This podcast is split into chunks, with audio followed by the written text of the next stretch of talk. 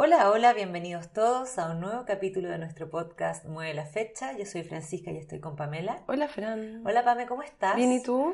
Muy feliz de tenerte junto a mí, guardiana del agua, mujer de la televisión, de reportaje de domingo en Canal 13. Claro. ¿Cómo estáis? Bien. ¿Cómo te fue con eso? Eh, hartos amigos me vieron.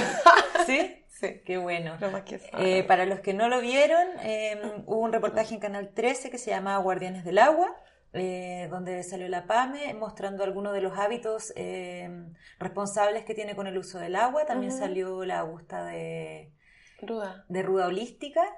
Eh, y fue bien bacán verlas a las dos separadas, pero trabajando por lo mismo, así que te Mm, felicito. Sí, bacán. Y, pero primero la PAME va a dar un ecotip. Eh, no hay ecotip. Cáchense la rebelión de la PAME. Lo decidí Ayer. claro. Eh, dado la emergencia climática, eh, prefiero que ahora la sección sea econoticias. Así que, pero primero la PAME va a dar una Econoticia. econoticia. Ya, en el The Guardian, Sí. el 13 de octubre, Ya. recién, eh, se, se habla sobre que la, va a haber una junta del Banco Europeo de Inversiones de la Unión Europea, Ya. que es el banco público más grande del mundo, y se van a reunir para decir si finalmente ha llegado el momento de dejar de expandir el sector de los combustibles fósiles. De dejar de expandir. Sí, ¿Ya? eh, la idea es que no se, no se preste más plata a aquellos inversores en que quieran seguir extrayendo petróleo, Ya. ¿ya? Y esto significa no más excavaciones o gasoductos o puertos eh, o cualquier otra cosa que ayude a, a bloquear las emisiones de carbono, eso es lo, lo que dicen Perfecto. ellos, en las próximas décadas. Y eh, en la última semana de informes de Guardian, eh, las se dice que las compañías petroleras más grandes planean aumentar la producción en hasta un 35% en la próxima década. Entonces, debido a tanta rebelión y protestas de- derivadas desde Greta, eh, hay un movimiento que se llama Ex-Rebellion. Sí. Extinction Rebellion. Extinction Rebellion. Sí. Y en vez de decir Greta, perdona que te lo corrija, podríamos decir Fridays for Friday, Future. sí. Como para dejar de personalizar un Sí. movimiento tan grande que es algo que me molesta personalmente. Muy bien. ¿Ya? Gracias por corregirlo. Así que yo creo que es una tremenda noticia porque por mucho que nosotros queremos, queramos educarnos, ir por el lado de la economía circular y todo eso, eh, siempre las grandes empresas son las que tienen la última palabra y son los que más inciden en un tema de cambio climático. Es verdad. No sé si las grandes empresas tienen la última palabra, porque supongo sea- que es el consumidor el que la tiene, pero entiendo tu punto. Claro, Sí. Sí, no, pero es que estamos hablando de grandes, grandes, Grandes empresas, sí, pues, un poco los, un poco los dueños del mundo actualmente. Sí. Y yo me pregunto a qué se van a dedicar después estas personas. Bueno, que usen su creatividad y su cabecita para crear nuevas formas de, de producción de energía. A mí lo que me da miedo es el tema del agua, que es el tema del que vamos a hablar hoy. Sí. Y que el agua se convierta como en el recurso tan importante como el petróleo y que se desarrolle esa como mercantilización. Sí, Y po. creo que para allá va la cosa, entonces es un tremendo tema, requiere eh, bastante estudio y también eh, concentración, así que vamos a, a ponernos las pilas con eso. Y primero voy a decir una cita eh, con respecto al agua que tiene mucho que ver con lo que acabo de decir. La cita dice así.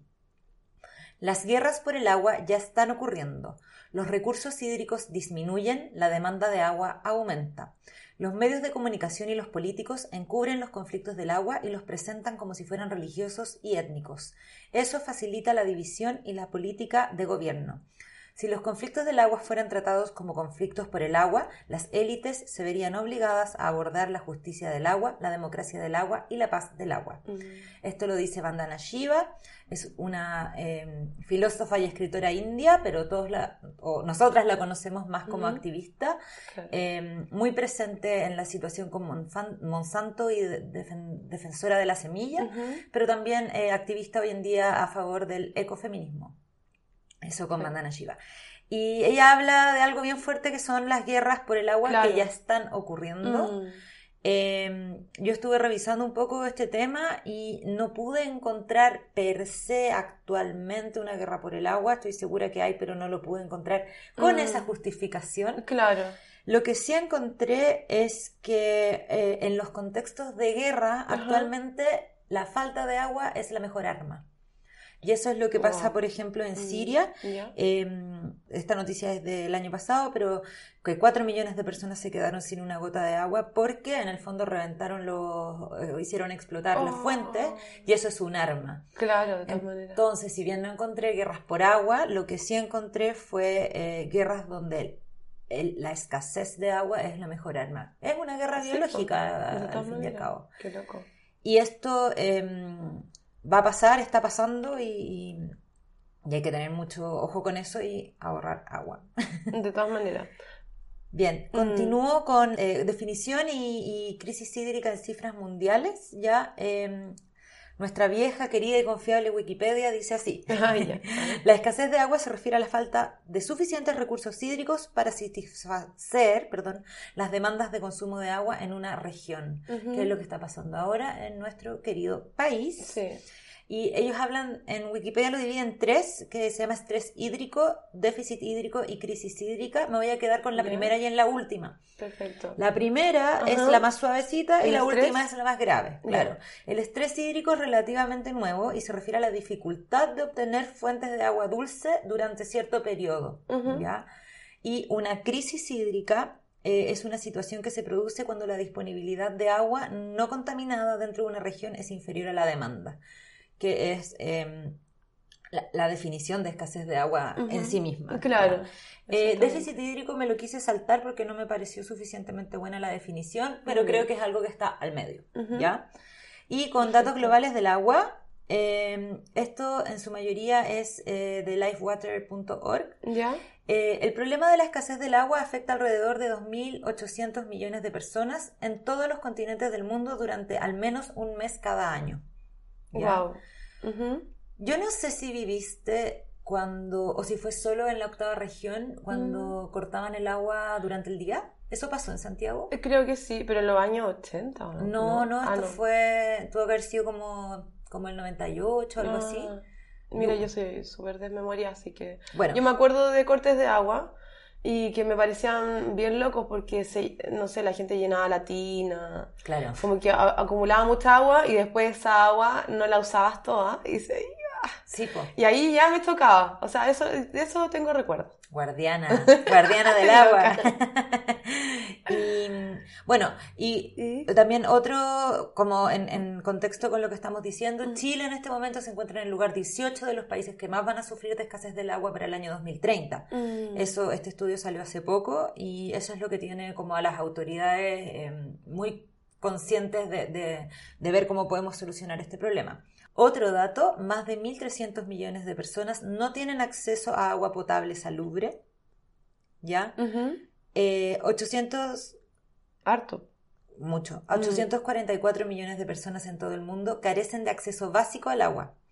Eso es más del doble de la población de Estados Unidos. O sea, acceso básico ya es como agua eh, no solo para tomar, sino para todo. Sí, pues. Eh, más personas mueren por el agua insegura que por todas las enfermedades de violencia, incluida la guerra. Qué heavy. sí. ¿Qué es el agua insegura? Eh, que uno va al río, va a sacar agua y puede que esté contaminada con una industria más arriba. El agua que te hace enfermar. Claro. Eso es el agua insegura. Mm.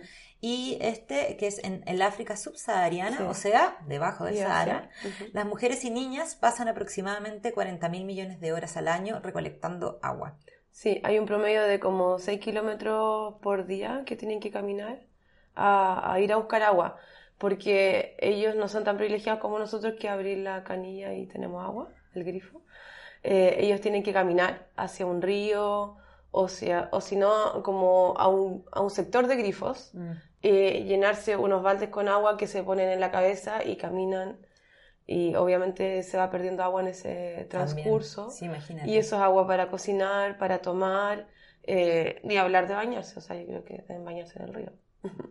Pero Sí. también Si es eh, que tienen hay todo transpirado de- Sí. después de tanta caminata. Y esto está relacionado como con la, baj- con la Mm. bajísima escolaridad de estos países que tienen escasez de agua. ¿Verdad? Porque todo ese tiempo que están recolectando aguas no dejan de ir al colegio. Exacto. Claro, de Y, y de hacer otras cosas también, o sea, igual es increíble como que todo tu día Sí, está, Claro. que es lo que tú estás diciendo, pero que todo tu día se base en encontrar agua y Mm. buscar agua para tu casa, siendo que acá es bien loco cuando miras la llave del lavatorio, Claro. del lavaplato y la abres y... y agua limpia. Oye, el otro día me pasó que pedí eh, que me re- rellenaran la botella en un restaurante. ¿Ya? Comimos y después dije, Ah. fue ba- a la barra y dije, ¿me puedes rellenar la botella? Y el gallo abrió la botella y puso la... Ajá. Abrió la botella, puso la... la, Debajo del... la- o sea, ah, perdón, abrió la llave, puso la botella debajo. No cerró la botella, tapó la botella, me la pasó, hizo otra cosa y cerró la llave. Y yo Ah, sí, y, y caía, caía el agua. caía, caía a todo, un chorro gigante y yo petrificada, o sea, como que, como que lata tener que estar retando a la gente todo el día y así, "Ah, cierra la llave, porfa, como que le, Me pasó la otra vez parecido. Fui a comprar helado en la esquina de mi casa. Los domingos a veces comemos helado en, en barquillo, por supuesto. Pero la niña para lavar la cucharita tenía el agua corriendo. Y yo, por favor, ¿puedes cortarla? Porque de verdad que no, no puedo Es- soportarlo. Te juro que deberíamos hacer un podcast completo sobre cómo acercarse a la gente. Y, Sí. y decir, porque en el fondo, al finalmente te están haciendo, no sé, por lo del agua me estaban haciendo un favor. Claro. Y, pero yo le había pegado un cachuchazo, como dicen en mi familia, ¿cachai? ya. Y bueno, por último tenemos la situación en Chile. Ya. eh, No tengo más datos ah, extranjeros. dale, dale. Ya. A partir del día cero, porque, ah, esto está en un documental de Netflix Sí. que se llama En pocas palabras o. Explain. Muy bien. Ya. Entonces, a partir del día cero de Sudáfrica, que fue en abril 2018, Ujú. y se postergó mes a mes hasta al año siguiente, y luego indefinidamente, porque eh, lo recordamos, o sea, se iba a acabar el agua en Sudáfrica, que es... No, se iba a acabar el agua en Cape Town. Ah, en que Cape es Town, la en ciudad del Cabo. Sí, la, la capital de Sudáfrica. Ujú. ¿O no? Ah, Johannesburgo, la capital de Sudáfrica. Ya, bueno, una de las ciudades más importantes de Sudáfrica. Absolutamente. y súper como avanzada y todo. Y, y a principios de año el consumo era de 516 millones de litros y después, eh, en cuatro años, cuatro años después, pasó a la mitad. Claro. Que es Mm. como podemos vivir. Porque la gente se dio cuenta que se iba a acabar el agua para todo y empezaron a cuidarla, pero eh, anda bañándose con balde. Sí. Bueno, y otras ciudades podrían pasar por lo mismo ¿Ya? que menciona el documental. Sao Paulo, Melbourne, Yakarta, Londres, Ciudad de México, Beijing, Estambul, Tokio y Barcelona. Y esto podría estar pasando ya en las próximas décadas. Se, se dice que para el 2040 la mayoría del mundo no tendrá agua para cubrir la demanda actual. Esto también está en un contexto de eh, sobrepoblación mundial, que es lo que vimos un poco en el capítulo de Sí. tener hijos, eh, Ujú. que es el capítulo 3, creo, o sea, de esta De temporada. la segunda temporada. Eh, y que en el fondo somos demasiados también y el agua es un recurso limitado. O sea, Claro. es- ese es el. No es que se acabe tan. Se Mm. acaba el agua, pero al mismo tiempo nos estamos, estamos usando y tomándonos el agua. Sí. ¿ya? Y buen punto, porque el agua en el mundo se compone de 68,1% de hielo, ¿Ya? puede que ahora sea menos porque esta cifra es anterior, un 30% de, en agua subterránea y solo el 1,2% es agua superficial como ríos, laga- lagos, humedad del suelo, etc. Y, y para el consumo humano es el 1% del total, porque, o sea, por mucho que se derriten los hielos y se transforma en agua salada. Y si mal no recuerdo, ¿Cachai? hay un porcentaje enorme de esa agua que se utiliza para la industria cárnica industrial, También, que lo vimos en el capítulo Mm. 9 de la temporada pasada. sí. Sí. Así que cuidado con el agua. Ponte tu Ciudad de México usa el 50% de su acuífero, lo que significa que en 30 o 50 años se van a quedar sin agua subterránea. Ya. Porque eh, esto es como, Ciudad de México me parece que es como una isla, que está rodeada por Ay, afluentes. Sí, eh, como eh, lo que pasa es que México se construyó en eh, como una especie como laberinto que está lleno de agua. Entonces, eh, por eso se construyó sobre acuíferos. Exacto. Lo que pasa es que al secar este pozo, el suelo se comprime y la ciudad se está hundiendo. Y ya está pasando. Y se dice que hay partes que se hunden más de 20 centímetros por año. Mm. Entonces también se caen las construcciones y todo. O sea, hay un montón de cosas asociadas. Sí, tú lo puedes ver en el centro. Wow. Sí, es que es- desniveles. Sí, lo que pasa es que los eh, el pueblo originario que estaba ahí, voy a decir aztecas, pero honestamente obvio que estoy equivocada, Ujú. eh, eh, construyeron como en pequeños como islotes eh, la- el, el pueblo, o sea, su, su ciudad. Y después construyeron todo encima. Ah, perfecto. Entonces, son, is- en efecto que son fueron, islotes. pero como fueron ganando terreno al agua, o sea, con- porque lo que pasa, ponte tú en Río Janeiro, es que en el mar eh, rellenaban y, se, y agrandaron la ciudad hacia el mar. Ah, ya, no, no, no. No es Esto- construyeron la ciudad sobre varios como canaletas. Ya. Eso. Ah, wow. Eso. Sí, pues entonces debe pasar por eso. Bueno, en el sur de California se usan 7 billones de litros de agua al año para cultivar alfalfa. Ya. ¿ya? Que se obtienen del río Colorado. Y el precio que se paga por ella no cubre ni siquiera el costo de trasladar el agua eh, esos cientos de kilómetros, Sí. ¿ya? Eh, lo que pasa ahora con el tema del, de la alfalfa es que una vaca promedio consume 12 kilos diarios y para regar un kilo de alfalfa se necesitan 510 litros. Eh, Creo que me adelanté, pero esto es como la huella hídrica No, es súper importante, sí. pero está secando eh, el norte de México, que es casi... Y esa tierra y, no. y el sur de Y California. esa tierra no es para alfalfa, o sea, No, pues. además, como la alfalfa, me imagino, porque aquí sí que no estoy segura porque no sé mucho de agricultura, pero la alfalfa debería ser para lugares donde llueve más naturalmente. Claro, exactamente. Huella azul. Ah. Oye, azul, bien. ¿Te hablo de Chile?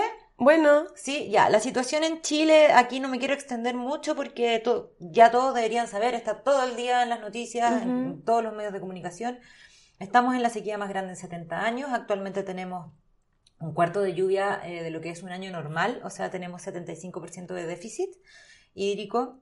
La zona de emergencia agrícola por escasez de agua son 17 comunas rurales en la, en la religión, en la región metropolitana, en la cuarta, la quinta, la sexta región y recientemente en la región del Maule y en la región de Tarapacá y la semana pasada se declaró zona de escasez hídrica en la región eh, de O'Higgins, ¿ya? Mm. Está todo pasando en el centro de Chile y hay, que, central, claro. y hay que entender eh, que esto afecta básicamente como al 90% de nosotros los chilenos, ¿ya?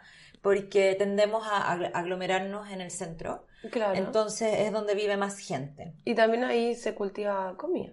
Y es, exacto, también es, también es la zona agrícola por... eh, Importante, o sea, muy importante. sí. Eh, Mm. ¿Sí? Sí, es que la provincia de Petorca hace 15 años que está sin agua, con sus comunas La Ligua, Cabildo y Petorca. Mm. también como comuna. Y, y eso es porque el 30%, bueno, es para los paltos, Ya. Y de lo que se cultiva ya, el 30% del total de palto se exporta. ¿El eh, cuánto por ciento, perdona? 30%, Sí, 30%. un tercio, ¿Ya? más o menos. Se exporta, bueno, a Estados Unidos, Europa. ¿Mm? Eh, en la década del 90 se pasó desde 2.000 hectáreas a 16.000 hectáreas de paltos. Mm. Y es por eso que al final se chuparon toda el agua. Sí, y nuevamente la palta eh, es un árbol que necesita, el palto es un árbol que necesita mucha agua, Mm. entonces al producir más eh, se necesita más agua y más agua y por eso hay zonas Claro. de sequía. Esto es interesante porque explotó el año pasado, que fue como cuando se abrió la puerta de, de la crisis hídrica en Chile, fue como un poco con Petorca, como esta zona está seca. Claro, pero hace 15 años, imagínate. Sí, o sea, po. nosotros nos Y- venimos a enterar hace poco. ¿Y por dónde? Por la Deutsche Welle. Fue un reportaje que salió en Alemania. Ah, Y de ahí empezó a salir en las noticias y todo. No quiero decir con esto que la gente no haya sabido, sino que sí, la gente masificó. normal claro. eh, conoció esta noticia eh, de frente gracias a un reportaje de la Deutsche Welle el año pasado, 2008. Em, lo otro que, que es importante decir que el Instituto de Desarrollo Agropecuario, que se llama INDAP, Inda. agotó los fondos para emergencia que tenía para este año. O sea, claro, en agosto, ¿por qué explotó esto ahora? Porque en agosto no llovió, Claro. que era como la última esperanza. Sí. Entonces ya no hay eh, agua como para este año y por supuesto quienes están encargados no tienen plata para paliar esta emergencia. ¿Ya? Entonces, por eso estamos en una Qué crisis loco. tan, Mm. tan eh, importante y tan eh, masiva en los medios de comunicación hoy. Sí. Se calcula eh, que no habrá problemas para el consumo de agua humano este año y tras, tras padecer años de lluvias escasas, Chile se enfrenta a una fuerte sequía que afecta al 76% de la eh, superficie de este Qué país. loco. Sí, Porque en el sur llueve, pero a, a decir basta. es verdad. Y qué pena que eso no se pueda como trasladar de alguna forma. Bueno, está la carretera hídrica Eh, como, como una idea. Como una idea eh, de la que no vamos a hablar hoy día porque no, No. Lo, no lo preparamos, No. pero que no me parece tampoco que sea la solución. Mm, sí, pues.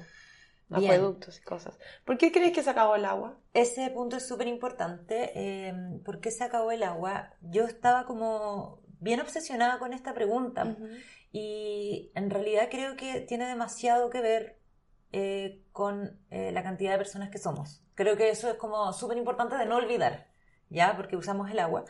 Y lo otro que me pareció interesante es que yo no pude encontrar como papers o estudios universitarios sobre el déficit hídrico que me parecieran como fiables o interesantes para este podcast.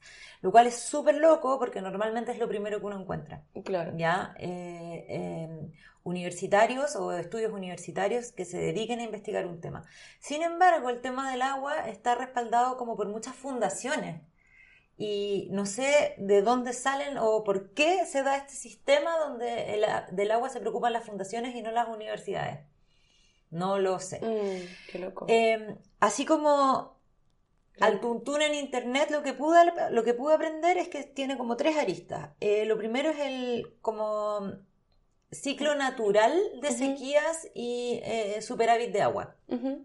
Hay algo cíclico en la naturaleza eh, que no tiene relación con nosotros y eso igual me, me da cierta tranquilidad un poco, pero las otras dos sí tienen que ver con nosotros. Eh, el mal uso del agua es real, ¿ya? El agua que tú usas para regar cultivos que no deberías regar en esa zona. Eh, O sea, yo he visto regar eh, de día, sí, ¿cachai? Eh, regar calles de cemento, que el cemento, no entiendo eso. Sí. Y los municipios usan mucha agua en tonteras. La otra vez, eh, la huella de mi viaje me, me escribió porque había visto eso que estábamos pidiendo videos de mal uso de agua. Mi hijo no alcanza a grabarlo, pero estaban regando paraderos, paraderos de micro, lo estaban limpiando con agua. O sea, ahí manguireándolo, ¿cachai? sí, no, sí. El mal uso es una realidad y Sí. yo no creo solamente que sea eh, domiciliario, Mm, sino que también es industrial. todas maneras. Y lo tercero es el cambio climático y eh, los fenómenos propios que se ven como adulterados de la climatología por el cambio climático y la contaminación. Ya, o sea, aquí somos responsables del 66.6%, eh, que es mucho y por eso queremos como enfocar un poco este capítulo también en lo que podemos hacer. También. Y nos toca huella hídrica. Bueno, ¿te cuento qué es? Cuéntame qué es. Es un indicador de la cantidad de agua, generalmente agua dulce, que se necesita para producir bienes que luego consumiremos. ¿Ya? Eh, Water Food Print, Print Network clasifica las fuentes de agua en tres componentes. El agua azul, la verde y la gris. ¿Ya? Eh, ¿Qué es eso, profesora? Oye, hoy es el día del profesor. ¿De verdad? Sí. ¡Ay, feliz día! Feliz día para Ay, ti también. Yo no soy profe. ¿Ya? Tú sí. Eh, el agua azul es el agua dulce, como aguas subterráneas y, su- y superficiales. ¿Ya? Se refiere al volumen de agua fresca que se extrae de fuentes superficiales o subterráneas, como ya te dije, que no retorna al ambiente donde se extrae. Ya, perfecto. ¿Ya? Es como, después lo vamos a hablar como, como lo dice la ley. Esto es por la evaporación o evapotranspiración del agua, por la incorpor- incorporación del agua en el producto, eh, agua que no retorna de la misma cuenca de la extracción o que se, o que se vierta al mar, y la retención de agua en el suelo. El agua verde es el agua de lluvia. Ya. ¿ya? Que almacenada en el suelo como humedad y, y si, la- bueno, la otra vez en un curso de huerta aprendí que si la tierra es buena, el agua drena y podría llegar a la, a la napa subterránea. Podría convertirse en agua azul. Claro, Ya. si el agua es muy como arcillosa o arenosa que no drena, Ya. Se, aposenta eh, y al final se, se evapora y se pierde. Ya. O sea, también hay que hacer un, de repente con, cuando tú manejas la tierra, eh, haces que esta permee más fácil el agua y, y si lloviese se podrían ir llenando los Claro. La, las napas Tengo un caso interesante para después, un caso bueno. internacional. Ya, ¿Ya? Y el agua gris es el agua contaminada que se asocia con la producción de bienes y servicios y que esta claramente es mucho más compleja de medir, y por eso no, no se mide tanto. Eh, tanto la industria como nosotros, porque nosotros tenemos aguas grises y negras que sacamos de nuestras casas. Perfecto. No, es Entonces, agua azul, el agua natural como de los cauces y, y naturaleza, agua verde, La que lluvia, llueve. y agua gris contaminada. ¿Ya? Exactamente. Eh, entonces la huella hídrica eh, nos puede decir cuánta agua está siendo consumida por un determinado país ¿Ya? o una cuenca de río o desde un acuífero específico Ya. y nos ayuda a entender para qué propósitos nuestros limitados recursos de agua dulce están siendo consumidos y contaminados. Ok. ¿Ya? Entonces, ¿la huella hídrica considera esto de azul y verde? Sí. Ok. Y siempre, después te voy a dar la situación en Chile, se, se habla sobre huella azul y verde. Ok. Bueno, la huella hídrica eh, es el historial de agua utilizada para obtener un objeto o para obtener un, un bien, Sí. ¿cierto? Te tengo un dato A ver. respecto a eso. Eh, una botella de Coca-Cola de medio litro tiene 28 litros asociados a sus ingredientes en agua y 7 litros en su packing. Ya. Ese es el agua que se usó. Sí. ¿Ya? Una cerveza, 74 litros. Un café, 130 litros. Y bueno, de nuevo la carne. Sí. Una hamburguesa cien- de 100 gramos, 1650 litros. Y te acordé que la otra vez estábamos en una charla y decían, pero ¿por qué tanto la carne? Sí. Y claro, porque más allá de que el agua, el- la, el agua- la vo- la vaca toma agua, eh, también consume agua por medio de los alimentos que se le dan. Claro. Ujú.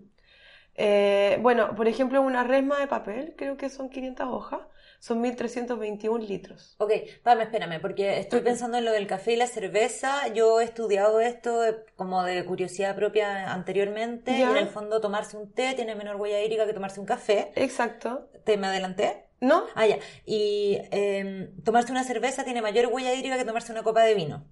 Esta, esta investigación la hice yo para mí bien propio, digamos. claro, para saber qué tomo. Entonces, mi pregunta es, eh, lo- o lo que quiero como, no preguntarte a ti, a menos que me lo puedas responder, pero en el fondo, eh, la huella hídrica del café, que es un producto importado y que es un producto que en general es, un, es más o menos, está relacionado como a, muchos recursos utilizados, eh, normalmente en los cafetales llueve, Sí. ¿ya? son Entonces, zonas húmedas.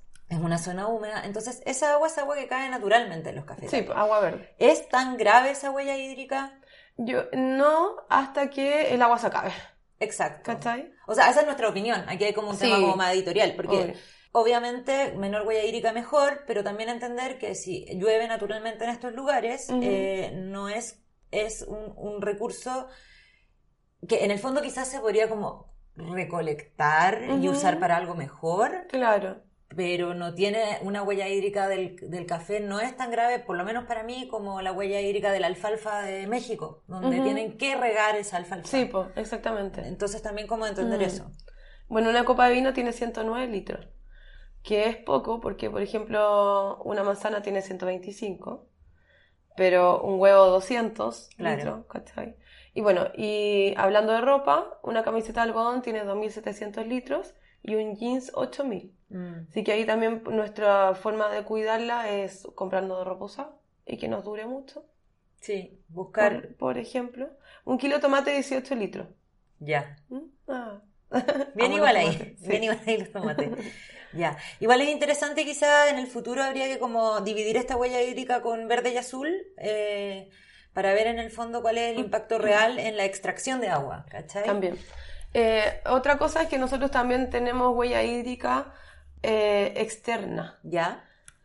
porque eh, importamos productos, no tanto nosotros, pero por ejemplo Japón tiene una huella hídrica de 1.380 litros por habitante, siendo un 70% de esta importada, Perfecto. porque es un país que importa también mucho. Estamos hablando de colonialismo. Ah. bueno, nosotros somos el patio trasero de varios países. Sí. debido a también que tenemos harto territorio y somos país agrícola y extraccionista en el sentido también de, de la minería.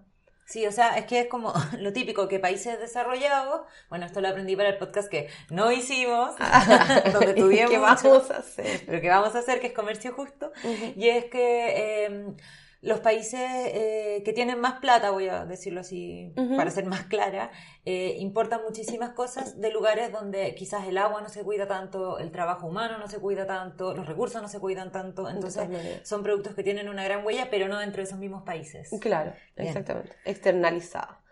Y a nivel, a nivel latinoamericano, el consumo per cápita diario lo, lo lidera Brasil y Ecuador con 5.500 litros Sí. por persona. Pame, tú sabes, ¿por qué los brasileños consumen tanta agua? Ay, ¿por qué? ¿Por el café? No, porque se ¿Por la duchan muchas veces al día. Ay, po. sí, me acordaste de eso. Yo lo había olvidado. Ya, yo tuve un brasileño viviendo en mi casa y se bañaba dos veces al día. Sí. Y yo, ¿qué le pasa? Y, y pero es que yo tampoco voy tan a fuerte, ¿cachai? No, no, no le iba a cortar la ducha, no sé qué iba a hacer con No, él. y aparte que entre comillas igual era tu cliente por, Claro. por ser tu arrendatario. Sí, ¿no? Y la cuestión es que yo le preguntaba, ¿pero por qué se ducha tanto? No, es que los brasileños nos duchamos dos veces al día. Ya, pero sí, creo que en Brasil, donde la... Has transpirado todo el Sí, día. po, o sea, la, la, la presión técnica, ¿cómo es? No sé, bueno. La humedad es alta, Ya. pero no en Chile, pues país, o sea, calor seco, o sea, Sí. no transpiráis tanto. La gente se ducha pero era su costumbre. Sí. Y sí, ¿me acordaste de eso? Es que mi Fue mi mamá, pesadilla. mi mamá, gran eh, televidente de teleseries brasileñas Ah. durante toda mi infancia, por lo tanto yo las vi todas. Igual era divertido porque los brasileños cada vez que llegaban a las casas en las telenovelas se iban a duchar, Ah. no importa la hora. Era como, hola, hola, ¿cómo te fue el trabajo? Bien, voy a la ducha. ¡Oh! ¡Qué heavy! Sí. Es como parte de su cultura. Sí. Bueno, ya, México y Paraguay, 5.200 litros ¿Ya? per cápita diario. Venezuela y Argentina, 4.300. Colombia, Colombia 3.900. Chile, Perú, 3.200. Por si acaso. Estoy Esto gratamente es sorprendida agua de no, doméstica y virtual. estoy de no ser el líder. de no liderar algo malo Por porque lideramos Porque siempre- basura. Sí. Sí, pues, siempre estamos liderando en todo. Ok. Y nos queda eh, cómo está compuesto el uso de agua en Chile y el tema de la privatización. Sí, ¿Dónde aquí está? tengo unas fuentes. Libros, por eso va a sonar, perdón. A la Acá me trajo unos libros del año De la pera. del queso, No, sí. es del 2004, ¿Ya? es de Chile Sustentable. Ya. Estaban en mi casa. Ya, bueno. En la Constitución de 1980, Decreto de Ley 2603, eh, está la siguiente declaración. Los derechos de los particulares sobre las aguas reconocidos o constituidos en conformidad a la ley otorgarán a sus titulares la propiedad sobre ellos. Artículo 19, número 24, Constitución Política de la República de Chile. Eso significa que con esto se empieza a privatizar el agua y se, se separa por primera vez eh, los derechos de agua de los derechos de la tierra. ¿Ya? ¿Ya? Lo que esto te permite con el agua, eh, la libre compra y venta, y que el agua, los derechos de esto se, se deben inscribir en el conservador de bienes raíces. Ya. O sea, hay un río y Tú puedes el permiso. una entidad puede comprar el derecho a utilizar esa agua Sí. como quiera. En realidad se, se pide el permiso y te lo otorgan. Ya. ¿Ya? ¿Ok? Ahora, con respecto a esta vigencia de decreto de ley, la Sociedad Nacional de Agricultura, la Confederación de Canalistas de Chile y otras organizaciones eh, se oponen a que en la Constitución al principio eh, se tenía que pagar impuesto por el uso del agua. Y ellos se oponen porque obviamente usan tanto que no querían pagar por aquello. Y a partir de eso nace el Código de Agua de 1981, donde ahí se descarta el sistema de gravámenes a los derechos de agua y no, no impone otro costo o tarifa para la concesión de los nuevos derechos ni para su goce en el tiempo. O sea, al final tú lo pides, pero de forma indefinida. Y el uso del agua no está eh, relacionado con el pago de impuestos. Claro, Ok, peor todavía, porque uno anda pagando impuestos por cualquier cosa. eh, también es verdad. Cambio de libro, también de Chile Sustentable. el primero se llamaba Recursos hídricos en Chile, desafíos para la sustentabilidad. Perfecto. Imagínate, en el 2004 ya se hablaba de sustentabilidad. Ah, Ojo con eso. Y el segundo libro se llama Agua, ¿dónde está y de quién es? Ya. Entonces, el Código de Agua además distingue dos moda- modalidades del uso del agua. El uso consultivo y el uso no consultivo. Ya. Consultivo significa consumo. Sí. El uso de que se consume consiste en la utilización de los recursos hídricos para el consumo, impidiendo su reutilización o su regreso a los cauces en las mismas condiciones que las previas a ser usados. Esto significa agricultura, uso doméstico, uso industrial y uso minero. ¿Ya? Aquí me llama la atención que separen el uso industrial del minero porque... ¿Por qué harían porque- eso? ¿Sí? bueno. Y el uso no consultivo es que el agua debe devolverse al, al agua, ay, bueno, debe devolverse a sus cauces, ríos, en- entre paréntesis, sin perjudicar a los usuarios existentes aguas abajo. Y esto pasa con las hidroeléctricas, Ya. ¿Ya? Que sería como lo menos catastrófico de todos los usos privados, digamos. Claro, sí, po- porque uso de agua y supuestamente la, la regresan por Sí. casi completamente porque igual hay una eva- evaporación del agua. Perfecto. Pregunta inocente. ¿Qué Ajá. otros países tienen este sistema de privatización de agua? Ninguno. Por- ¿Qué Yo, pasó? eh, a, par- a partir de estos documentales que vimos, porque también vi Rotten en Netflix, Ya. eh, el agua igual se compra, eh, pero a muy baja escala, por ejemplo, el tema del agua embotellada, Ya. ¿ya? En, Calif- en Estados Unidos. Ya. Y hay un pueblo que, que secaron, eh, creo, y también pasa en África, pero eh, pasa como con casos puntuales. En Chile el total, el 100% del agua es privada. Ya. Y la mayoría está en capitales extranjeros, por supuesto. Qué nervios. Sí, sí, sí. Eso sí. me da nervios, porque Mm. finalmente, tomando como lo de la cita y las guerras por el agua Mm. y los conflictos políticos por el agua, y ten- tenemos todo el agua acá privatizada, es Mm. grave. Sí, es súper loco. Y estamos hablando de 1980, o sea, ha pasado Bastante harto tiempo, casi 40 Y- años. Y están apareciendo, no aparece mucho esto en las noticias, ¿ah? Pero últimamente ha aparecido que están rematando nuevos ríos. Ah, ¿No lo habéis visto? La otra vez escuché algo, La semana pasada que estaban rematando dos ríos eh, en, en la misma zona, no, en la zona, en la zona sur en el fondo. Ya. Em, nervios. Sí, pues, terrible. Ya, mira, eh, ¿Cómo está leímos... compuesto el uso del agua en Chile? Ya, leímos un, eh, otra, eh, tuvimos muchas fuentes esta vez. ¿Ya? La, la radiografía del agua, Ajá. que está auspiciado por el BID y otra entidad que no, no recuerdo, Sí, perdón. que un estudio Y- del año pasado. Sí, y Ya. está desarrollado por Fundación Chile, Ujú. ¿sí? Y otras más. Avina, Ya. sí, que también tiene que ver con el agua. Eh, el, el uso del agua, eh, ya sabemos lo que es azul y verde. Eh, la distribución del consumo total de agua a nivel nacional es un 59% forestal y 37% agrícola, siendo el minero 1,3%, ¿ya? Sí. Y el agua potable y saneamiento 2%. Ahora, respecto solamente a agua azul, ya no la agua que llueve, recordemos eso, eh, la agrícola es un 88%. Entonces, la, la forestal, como está ubicada en lugares donde llueve mucho, O sea, la- la- normalmente los forestales no riegan. Ese es el su gran porcentaje es agua verde. Verde. Ahora, ah, de- Estilo cafetal. sí, Ok. debido a este video que se subió en el canal 3 en, en YouTube, hay muchos comentarios abajo que la gente dice, ay, ¿por qué no hablan de la empresa, de la industria y la cuestión? Y la- dicen que la, la industria forestal riega sus camiones con agua aljibe. No sé, puede ser alguien que vive cerca y lo vio.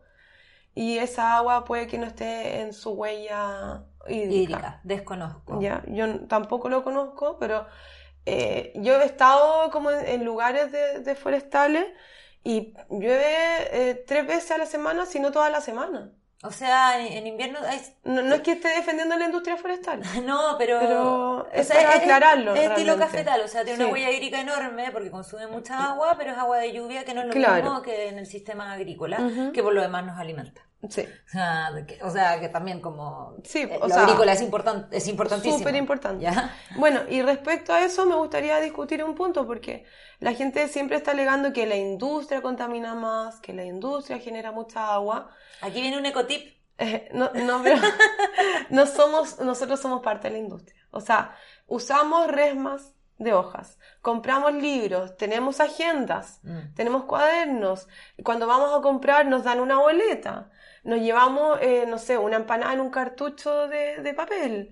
Eh, si hay que comprar papas fritas en un cono de papel. Mm. Si hay que comprar café, un polipapel. Sí. O sea, no podemos desconocer nuestro rol de consumidores. Mm. No ahora, ya eh, estamos demasiado desfasados con eso. Y, y decir, eh, culpar a la industria. La industria no existiría si no fuese por nuestro nivel de consumo. Exacto. Hay hasta arroces o azúcares, que, Mm. azúcar que viene en, en, en cartones porque se dice que el cartón es más sustentable. Mm.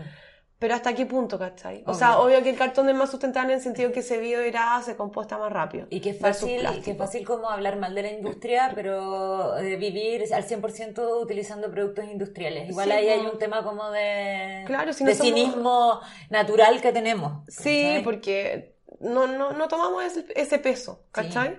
Y, y es porque somos tantas personas en el mundo y porque siempre queremos mucho, mucho más. O sea, ya antes, en los 80, la Coca-Cola era un, como algo preciado, era como que no se veía todo el rato. Para mí nunca lo fue porque nunca gustó. Me encanta pero ahora la gente toma Coca-Cola hasta para el desayuno. O sea, yo conozco personas que se alimentan de Coca-Cola. Y mucho más allá de eso, o sea, Eh, yo, pienso en todos los alimentos que yo conozco ahora y que antes no consumía y Sí, eso, no sé, yo veo mi despensa, tengo cardamomo, ¿qué es esa cuestión? ¿De O dónde sea, viene? ¿De dónde Claro. viene, cachai? Mm, Eh, rico leche de coco, coco rallado, aceite Sí, de po. coco, todo eso importado, o sea, en el fondo, Claro, café, tejado de vidrio, tejado de vidrio, pero por Para mí. todos. Sí, no, pero para todos en general, ¿cachai? Sí, algo que no Ujú. dijimos de los alimentos es que el chocolate también tiene una huella hídrica bien grande Sí. y es una situación similar a la del café, sería eh, huella hídrica verde. Verde. Sería. Sí, Ok, generalmente. ok. Tenemos que indagar más ahí. Bueno, el estimación del requerimiento hídrico animal, esto también es en Chile. Las vacas lecheras consumen 132 litros de agua cada una por día. Versus, En alimento también, es- esto es huella hídrica. Sí, huella no, no hídrica. es, no es que beben 130 claro. litros, ya. Sorry, para tomar agua. Después vienen los bovinos, ¿Ya? eh, 45,4. Ajá. Eh, los cerdos, 13,2. Estamos hablando de litros por animal y por día. Los caprinos y los ovinos, o sea, ovejas y cabras, 7,6. Eh, los pavos, 0,4. Y los gallos, gallinas, gallos, gallinas, pollos y pollas, aquí dice eso, 0,2. Las Caja- pollas. caja- cajitas, cajotas, Claro. como dijiste la otra vez. ¿Ya? Sí. Y bueno, eso. Ahora, respecto a la eficiencia de acuerdo al método de riego, te voy a dar. Este sí que es. Súper importante. Cinta y goteo, o sea, riego por goteo, es un 90% de, de eficiencia. El riego por aspersión, que yo pensaba que no, ¿El riego por goteo no funciona bien? funciona un 90% de eficiencia. De eficiencia. No de eficiencia. Perdona. Eficiencia, no. Pero qué bueno que lo aclaramos. Ya. El de aspersión, 75%. Ya. Yo pensé que era mucho menos, pero también depende de la hora del día. Yo aspersión ya no sé lo que es. Ese, el que... Ah. Y, y- y- y tira agua así para La todos lados. dibuja con la mano como una especie de arcoíris cuando Claro. dice ti. Y que son así. Sí, sí, perfecto. El riego por borde tiene un 60%, el riego por surco un 45% y el riego por tendido 30%. Eh, entre riego y surco, o sea, entre surco y borde yo lo veo súper parecido, pero es cuando está entre canaletas, en, Ya. cuando estás culti- cultivando y tenías ese es- cerrito ese de... riego agrícola igual. Sí, riego agrícola. Y el tendido es por, por pendiente. Eso. Eso sería. Ahora, eh, el 2010, Ujú. la ONU declara como derecho humano. Eh, a través de la resolución 64-292, reconoce explícitamente el derecho humano al agua y al saneamiento. ¿Desde qué año? 2010. 2010. Recién nomás. Y nosotros privatizamos el agua en los 80. En los 80, hace 40 Interesante. años. ¿Ya? Reafirmando que un agua potable, limpia y saneamiento son esenciales para la realiz- realización de todos los derechos humanos. Mm. Y esto lo firmaron 122 países, incluido Chile. Ya, po. Chiquillos, chiquillos. Gobierno. Gobierno, engobiérnense. claro, gobiernense. Bien, Pero, te quiero, ¿mm? te quiero Sí. comentar un poco el tema del consumo de agua. A mí, por lo menos en Chile, eh, tenemos la capacidad de tener agua potable que sale de la llave y que en general la gente toma. Ujú. Eh, pasa mucho que los extranjeros deciden no tomar esa agua, desconozco por qué. Pero a mí me pasó cuando fui a Ciudad de México Mm. eh, que mm, el agua allá no es algo que tú puedas pedir gratis, ¿ya? No estoy hablando de la ley, estoy hablando como de la costumbre. Ya. Tú compras el agua. El agua que tú tomas en la calle es embotellada. Y andar con una botella reutilizable no tiene mucho sentido porque cuando tú pides agua es realmente como pedir un favor. ¿Ya? Ah. No como acá, que incluso tú puedes llegar a pedir en eh, Sí, como en una tienda al paso que te rellenen la botella, incluso sin ser cliente podrías llegar a hacer eso y no te mirarían tan raro. Claro. Y a mí me pasó, lo que te quiero comentar es que, eh, que en los hoteles venden el agua. Eh, y si tú quieres tomar agua, eh, yo en algunas ocasiones logré que me trajeran una jarra eh, con agua potable, pero en otra ocasión me pasó que me dijeron que no me iban a dar eso y yo tuve que comprar una botella de agua. Oh. Y me parece súper insólito que eh, eh, escale hasta ese punto el tema del agua potable, siendo que en un hotel te regalan champú.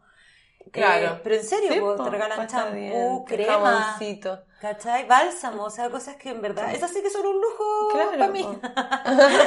y además botellitas mínimas. Sí, quiero dejar claro que no uso ninguna de esas cosas cuando voy a hoteles y que si abro un jabón me lo llevo para el resto del viaje y lo voy reutilizando. Pero eh, eh, igual es loco que tú no tengas acceso al agua eh, Súper loco. y, y es un derecho humano. Mm. Las- en las casas tienen sus filtros y ahí funciona bien, pero eh, estar de paso es mucho más complejo.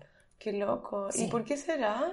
Eh, Por- esto por estar eh, como... No sé, pero te puedo asegurar Puede que que estén en sus afrontes contaminados. Desconozco eso, pero sí me pareció súper extraño no poder acceder al agua como un bien universal en, en, Mm. en México. Mira, yo que quería ir. No voy a ir. Ah, te cachai. Voy a dar mi agua. Voy a llevar Pero 40 es, es fuerte, igual lo Claro. veo, y también lo veo un poco como el futuro, Sí, que podría pasar. de todas maneras. ¿Bien? Por suerte en Chile el agua es, limpia generalmente. Sí. Mm. Eh, ah, lo que no hablamos es que el agua en la minería se usa muy poca agua porque estamos extrayendo material seco y solamente se usa de repente para limpiarlo y separarlo como de un producto a un subproducto. Eh, porque no sola- no- el cobre no sale solo, sino que sale con un subproducto que puede ser otro mineral que también sirve. Y el problema de las mineras no es que usen tanta agua, porque también eh, en sus procesos son bastante como eficientes y reutilizan. No es que te defendiendo a las mineras. Pero ellas eh, generan eh, agua contaminada, Es con la, arsénico y con un montón de la gran cosas. contaminación Sí. eh, que se da en el agua que se devuelve a la tierra. Claro. Sí, Y su relave y todo eso. sí, Bueno, nos toca ya eh, hablar del cuidado de nuestro rol de, como ciudadano. sí. Y encontré dos cosas maravillosas. ¿Ya? Eh, una, que eh, en YouTube la pueden buscar por TV Agro, ¿Ya? por Juan Gonzalo Ángel. Eh, no sé, es el capítulo que se llama ¿Es posible sembrar agua? ¿Sí? Me encantó. Era, era muy entretenido. Yo te lo mostré la otra vez. Sí.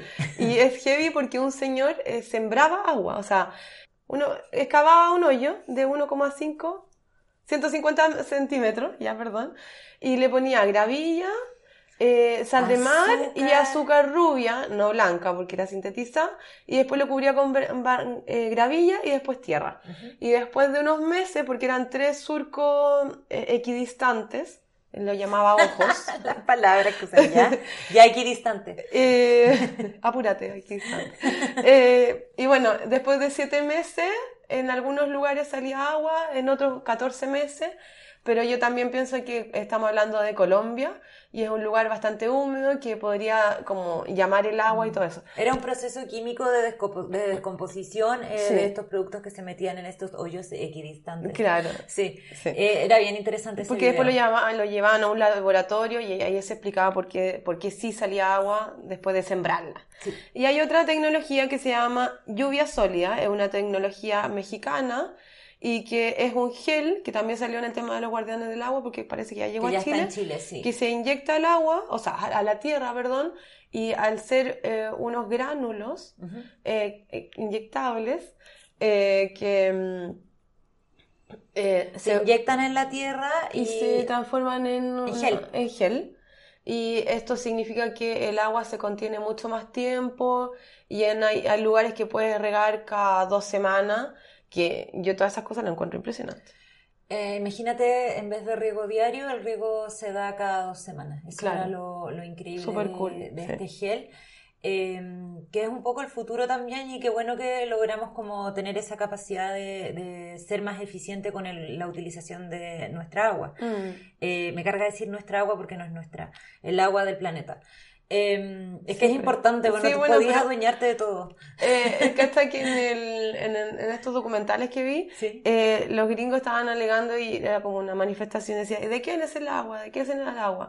Y, y yo decía, esto yo no me lo puedo preguntar en Chile porque Sí. yo sé que es de la industria. A mí hace Pero el agua sí eh, pertenece al humano. No, es que, wow, aquí hay otra cosa, Ya. pero yo hace tiempo que me estoy preguntando con todos estos posteos que hacemos en el Instagram, que hablamos de nuestro planeta y como que quiero cambiarlo como al planeta al cual pertenecemos. Ay, que igual siento lindo. que es como Sí. desde dónde te paras tú. También. ¿cachai? Porque no podemos Si ser tan antropocéntricos claro. eh, Es que sí. para hablar de nuestra agua, nuestros recursos y nuestro planeta, siendo que aquí Sí. nosotros somos visita. Es lo más ecológico que yo he dicho en este podcast, pero es verdad y creo que hay que tener consideración con eso también. Toda la razón. Eh, y estoy hablando de mí y de mi utilización del vocabulario. Claro. Pame, Bueno. cuidados del agua, Del en nuestra casa. Desde la casa, eh, no dejar la llave abierta cuando se lave, no sé, los dientes, correr como el chico del bar que te dio agua. Eh, Cerrar la Cerrar llave, la lo llave. Más, la mayor cantidad de veces sí, posible. hacer la baza para lavar los platos si es detergente biodegradable. A veces no es necesario ni siquiera usar detergente Claro. cuando no hay grasa de por medio y eso se puede reutilizar para hacer el riego de tus plantitas, aunque sean cuatro. Cambiarse a productos eh, biodegradables creo que es súper importante y no estoy Sí. hablando solo de detergentes en general, sino también los productos de limpieza que uno usa. Claro. Eh, bueno, tú ya estás pasada al vinagre y al eh, limón, sí, pero también hay productos biodegradables que existen para limpiar la casa si es que alguien está más incómodo con esos Mm. naturales y eso es súper importante, incluyendo también jabón, champú, todos los productos que uno tira al agua que se biodegraden. Sí, po, ¿Ya? toda la razón, toda la razón. Una botella en el inodoro, Sí, en el estanque. en el estanque para evitar una descarga mayor.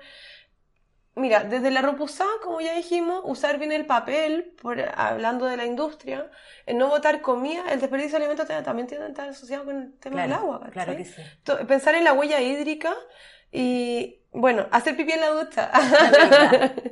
Eh, Hay una campaña del 2009 de una ONG brasileña que se llama Chichino Baño ¿Ya? y está en YouTube. Y es muy entretenido porque como superhéroes hacen pipí y, y todos en la ducha. Ya. Entonces te ahorras una descarga. Sí.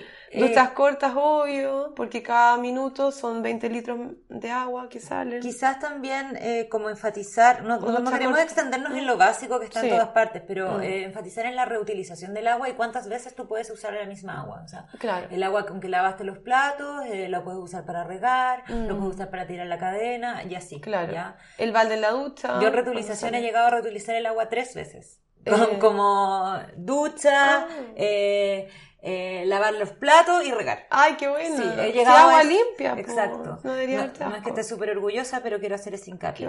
¿Cuento el- la situación de las Bahamas? Ya, ¿Ya? sí. Bien. eh, yo para estudiar para este podcast escuché un podcast de la BBC que se llama My Perfect Country. Ya, está en inglés, eh, eh, es bastante claro y lo recomiendo para eh, aprender inglés más fluido. y el podcast se llama así, My Perfect Country. Sí, Ya. donde ellos revisan casos eh, de cosas que se están haciendo eh, bien en un país para agregarlos a este país imaginario que ellos construyen.